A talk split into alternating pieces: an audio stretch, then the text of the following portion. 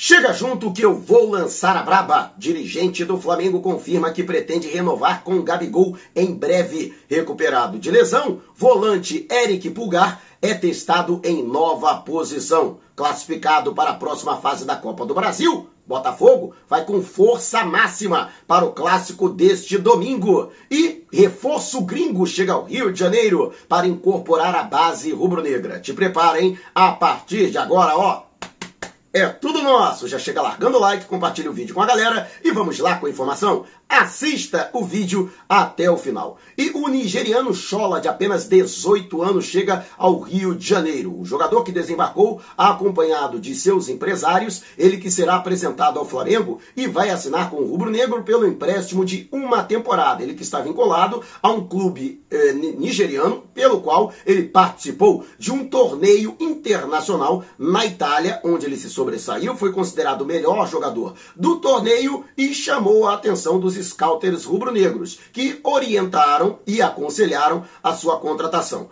Outros clubes europeus também queriam a contratação do Chola, no entanto, o Flamengo conseguiu ser mais rápido nessa contratação. Ele, a princípio, vai incorporar o elenco sub-20 do Flamengo, sob o comando do técnico Mário Jorge. No entanto, não está descartado que, eventualmente, havendo uma necessidade, e ele, lógico, na avaliação positiva da base rubro-negra, possa até mesmo ser aproveitado na equipe de cima. O Chola, que é atacante, muito rápido, habilidoso, um atleta bastante técnico e que a sua velocidade foi o seu grande forte. Impressiona a velocidade e o vigor físico do atleta. Boa sorte aí para o Chola e que ele possa realmente confirmar toda essa questão promissora né, que ele tem todo esse futebol que ele pode apresentar no Flamengo e quem sabe, né, o rubro-negro não pode receber essa vantagem do futebol nigeriano que costuma revelar bons jogadores. Vários atletas da seleção nigeriana jogam, inclusive são titulares, às vezes destaques de grandes clubes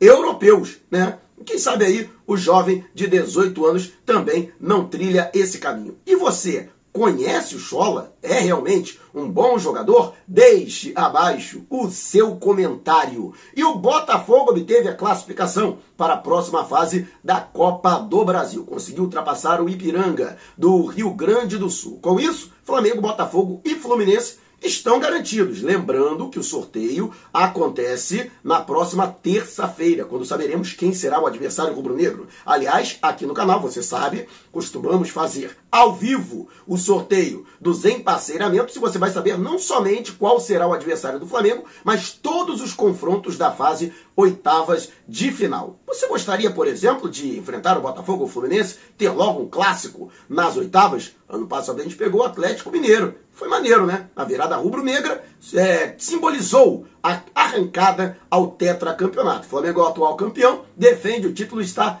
a caminho do pentacampeonato, se Deus quiser. Mas nesse confronto com o Ipiranga, o Botafogo poupou vários de seus titulares. Com isso, a tendência é de que a equipe atue com força máxima no próximo domingo no Maracanã, pela terceira rodada do Brasileirão. Né? Justamente por conta deste confronto, considerado importante, o técnico Luiz Castro poupou vários de seus jogadores considerados titulares. Vale destacar que o último confronto entre as equipes, que aconteceu ainda este ano, durante o Campeonato Carioca, na disputa da Taça Guanabara, o jogo foi realizado no estádio Mané Garrincha, em Brasília. Eu estava lá e vi a história passar diante dos meus olhos. Foi um jogaço de bola, diga-se de passagem, mas um jogo extremamente tenso. Teve até negócio de tropa de choque no campo de jogo, interrompendo a partida já no finalzinho, expulsões, né? O técnico Luiz Castro esbravejou, chutou o balde na coletiva de imprensa, aliás, uma das melhores coletivas de imprensa dos últimos tempos, cara, que eu inclusive acompanhei e transmiti ao vivo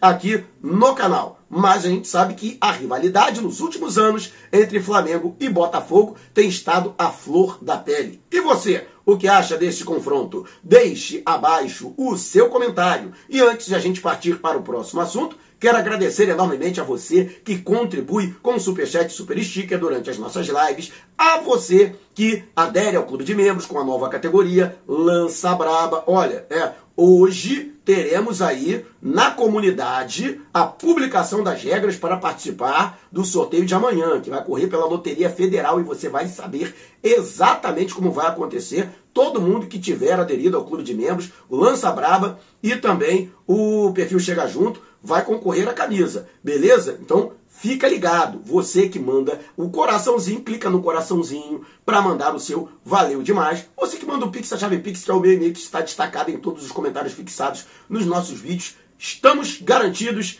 em Buenos Aires, tá? hospedagem, tudo. Muito obrigado a todos vocês pela contribuição. Continuem contribuindo. Ó, tem Curitiba, tem Salvador no mês que vem, então é importantíssima a sua contribuição.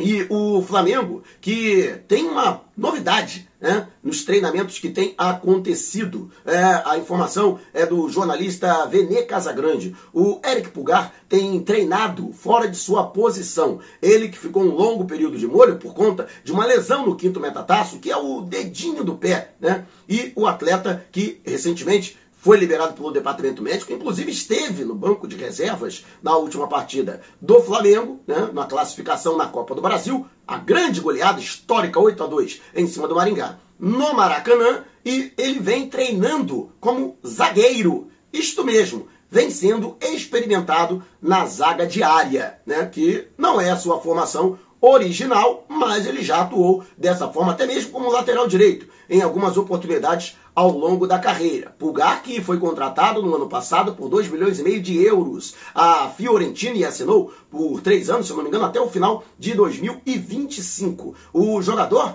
é considerado um homem de confiança do técnico Jorge Sampaoli, já que foi o próprio Sampaoli que o convocou pela primeira vez quando técnico da seleção chilena. É o Pulgar, que é jogador de seleção. E, portanto, Sampaoli conhece o atleta. Ele que chegou a compor, por exemplo, é, trio de zaga, né, quando Sampaoli organizou a seleção chilena com três jogadores na zaga diária. Seria uma, uma alternativa para a posição. Vale destacar que recentemente o Léo Pereira né, ficou afastado por conta é, de lesão, o próprio Davi Luiz também com uma lesão na parte posterior da coxa. Então, justamente por isso, para ter uma outra opção, e o São Paulo também gosta de jogadores versáteis que possam realizar mais uma função na partida, até para que ele não seja obrigado a fazer substituições para mudar o panorama tático, para mudar o esquema tático, apenas mudando o posicionamento de um ou outro atleta.